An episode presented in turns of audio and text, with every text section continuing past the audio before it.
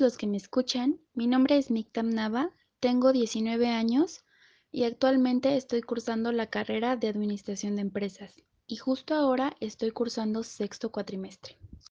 En esta ocasión les voy a hablar sobre un tema al que muchas veces no se le da la importancia que realmente merece y se trata del activo más importante de las empresas, es decir, la gente. Nuestros colaboradores y compañeros de trabajo, todas las personas que trabajan en una empresa o en un negocio, donde sea, las personas son lo más importante. Debemos cuidarlas, procurarlas, entenderlas, ayudarlas a crecer. Debemos verlas como seres humanos y no solo como máquinas o trabajadores. Si nuestros colaboradores están bien, la empresa también lo estará. Dicen por ahí que si nosotros cuidamos a nuestro personal, estos cuidarán a nuestros clientes, y es muy cierto, porque son ellos quienes tienen contacto con los clientes, con los proveedores. Ellos son los que hacen posible que la empresa prospere y funcione. Esto nos lleva a algo muy importante que es el liderazgo. Pero, ¿qué es el liderazgo? Pues es básicamente la habilidad que tiene una persona de influenciar, motivar e inspirar a otras personas. Hay una frase de Andrew Carnegie que dice que nadie es un gran líder si quiere hacerlo todo él mismo o atribuirse el crédito por hacerlo. Mi punto es que una persona no se puede considerar un líder si no tiene quien la siga, porque estas personas son quienes nos ayudan a lograr los objetivos y metas planteadas. Sin estas personas no lo lograríamos, o tal vez sí, pero no tan bien. Por esto mismo, nos vamos a centrar en cómo preparar a personas para que éstas nos ayuden a lograr nuestros sueños como líderes, pero también vamos a ver cómo motivar a la gente para que ésta se sienta bien consigo misma, que se sienta importante y productiva, porque nos importa su bienestar, no solo como trabajador, sino como ser humano también. Debemos ver por un beneficio mutuo, no solo por un beneficio propio. Ahora hay tres áreas que diferencian a los buenos capacitadores de los que no lo son. La primera área es que los buenos capacitadores hacen las suposiciones correctas sobre la gente, es decir, lo que suponemos de otras personas nos motiva a capacitarlas. Si nosotros tenemos las suposiciones correctas sobre las personas, entonces ya tenemos el factor clave para su continuo desarrollo, porque una suposición es una opinión de algo que es verdad. Entonces, de ahí partimos para capacitar a las personas. Las suposiciones que tenemos sobre las personas determinan cómo vamos a tratarlas. Y esto pasa porque lo que suponemos es lo que buscamos, y esto a su vez es lo que encontramos, y esto claramente influye en nuestra respuesta.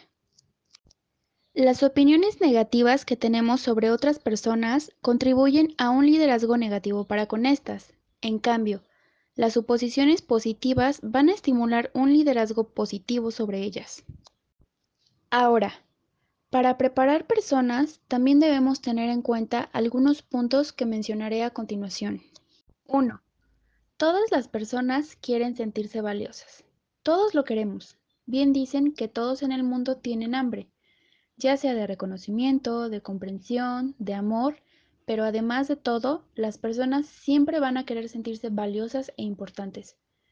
No conozco una persona que no quiera sentirse y ser así.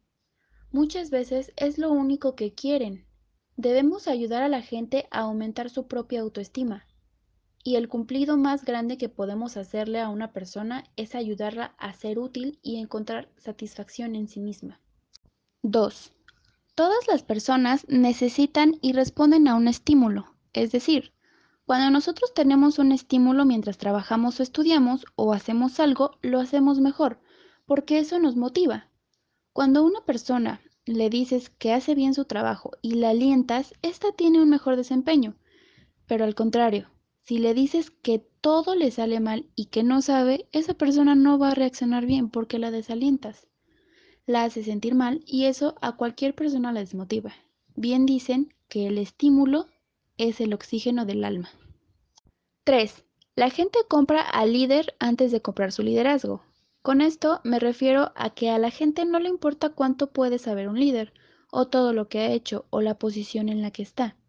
Nada de eso le importa si usted no sabe cuánto le importa a la gente a la persona. Para recibir lealtad, primero tenemos que dar lealtad. Si la gente no cree en el líder, cualquier cosa va a impedir que éste sea seguido. Pero si la gente cree en el líder, nada va a impedir que lo sigan. Ahora vamos a ver qué debemos hacer para motivar a la gente. En primera, hacer contribuciones significativas.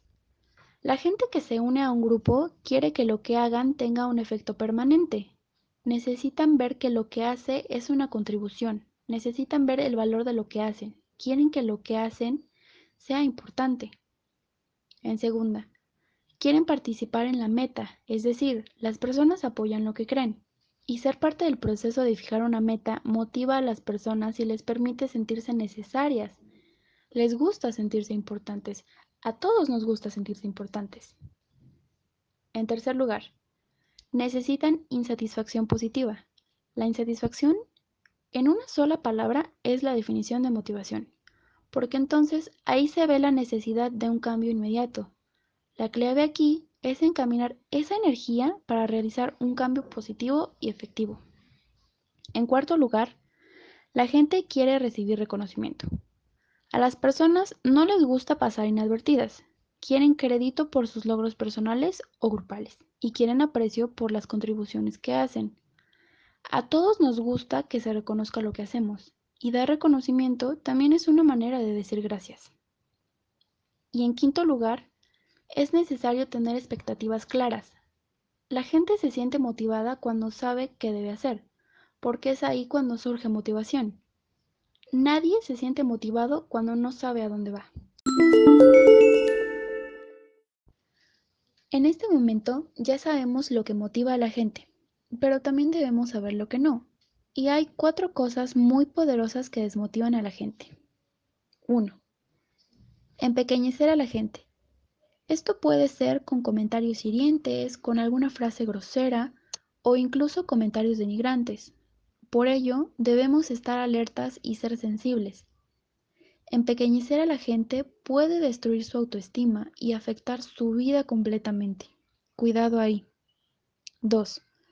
Manipular a la gente. A nadie le gusta sentirse manipulado o usado, y no importa lo ligera, entre comillas, que pueda parecer esta manipulación, esta puede derribar la confianza. Recuerda que para recibir hay que dar. 3. Insensibilidad. Las personas deben ser nuestra prioridad siempre. Por ello debemos conocerlas, preocuparnos por ellas. El interés en asuntos que incluso puedan parecer insignificantes demuestra sensibilidad. 4. Desalentar el crecimiento personal. El crecimiento motiva, por lo tanto, hay que hacer que crezca.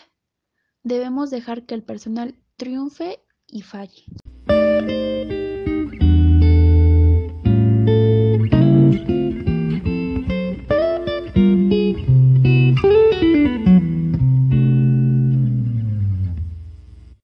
Segunda área es que los buenos capacitadores hacen las preguntas correctas en relación con la gente. Ya vimos que hacer las suposiciones correctas sobre la gente es el primer principio a seguir para ser un capacitador exitoso. Pero hay seis preguntas que debemos hacernos en nuestra relación con la gente. La primera pregunta es, ¿estoy edificando a las personas o estoy edificando mis sueños y utilizo a las personas para eso? Porque hay una diferencia entre motivación y manipulación. La manipulación es cuando utilizamos a las personas y nos movemos con ellas, pero para nuestro beneficio. Y la motivación es movernos juntos para el beneficio mutuo. La segunda pregunta es, ¿confronto a las personas cuando es necesario? ¿Realmente me preocupo por ello? La confrontación es difícil para muchas personas, pero si nos sentimos incómodos con la palabra, podemos sustituirla por clarificar. Y en esta situación debemos tener claras algunas cosas. La confrontación se hace de manera privada. Nunca se debe hacer en público. Eso sería exponer. Y en algunos casos las personas lo usan para humillar también. No debemos utilizar el sarcasmo porque eso indicaría que estamos enojados. Y no siempre es así. Debemos hablar un tema a la vez. Es decir, no meter varios asuntos en la misma confrontación y después de esto no se debe repetir la confrontación del mismo tema con la misma persona. Y tampoco debemos disculparnos por hacerlo. Eso demuestra inseguridad. Obviamente no queremos eso. La tercera pregunta es, ¿cuáles son los puntos fuertes de un individuo? Si tenemos a una persona en un área de trabajo para la que no es la indicada, no se mantendrá motivada. Pero si la movemos de sus áreas débiles a un trabajo de su área fuerte, veremos motivación, porque se sentirá mejor estando en un lugar donde se siente competente. Eso es lógico y a todos nos ha pasado o nos puede llegar a pasar. Vamos a ser más competentes en un lugar donde nos sentimos cómodos y donde sabemos hacer las cosas. La cuarta pregunta es, ¿he puesto una alta prioridad en el trabajo? Las personas se sienten motivadas cuando lo que hacen lo consideran importante. Así de sencillo. Si sentimos que lo que hacemos no es importante, nos vamos a, desalentar nosotros solos. Hay una frase que dice que las cinco palabras más estimulantes en una organización son, esto es algo muy importante. Y las cinco palabras más desalentadoras en una organización son, esto no es de importancia. Y es muy cierto. La quinta pregunta es, ¿he mostrado el valor que la persona recibirá de estas relaciones? Las personas suelen mantenerse motivadas cuando ven el valor que tiene para ellas las cosas que les pidieron hacer. Es decir, cuando vamos a contraer un compromiso, lo primero que nos preguntamos es, ¿qué beneficio saco de esto? Si no vemos algún valor, no habrá motivación en muchos casos. La sexta pregunta es, ¿escucho a las personas con algo más que mis oídos? Lo que la mayoría de las personas en realidad quieren es ser escuchadas, respetadas y entendidas. Cuando una persona sabe que le escuchan y que verdaderamente la entienden, entonces se motiva para entender más el punto de vista del otro.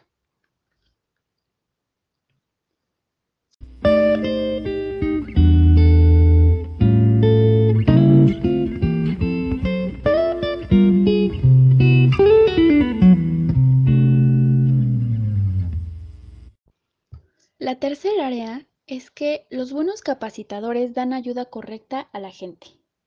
Muchas veces las personas no utilizan su potencial en su totalidad o están estancadas en lo que les dicen que hagan en sus trabajos, pero no tienen oportunidad de hacer lo que mejor pueden.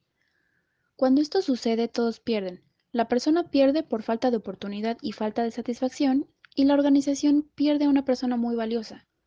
Por ello, debemos estar alertas y observar las áreas de oportunidad y mejora, así como las fortalezas, para aumentarlas y desarrollarlas aún más. También para saber cómo brindar la ayuda correcta, la ayuda que la persona realmente necesita y cuando la necesita. Así ayudamos a la persona a mejorar y obviamente cuando la persona mejora se va a sentir más satisfecha con lo que hace y consigo misma. Y ya para finalizar, debemos tener en cuenta que para dirigir y ayudar a otras personas a desarrollarse, debemos ponernos en el lugar de la otra persona. No todos tenemos las mismas habilidades y no todos las desarrollamos al mismo tiempo. Todos en algún momento no sabíamos lo que la otra persona no sabe ahora. Por ello debemos tener empatía siempre y con todos, sin excepción alguna. Por el momento eso es todo de mi parte. Espero que lo que les compartí en esta ocasión les sirva a quien me escuche. La verdad es que yo no soy experta en el tema, tampoco lo soy en administración, solo soy un estudiante todavía y todo lo que mencioné es en parte lo que leí de un libro, un poco lo que yo entendí y otro poco lo que he aprendido hasta ahora. Muchas gracias por escucharme hasta aquí y espero que tengan una buena tarde, o día o noche. Hasta pronto.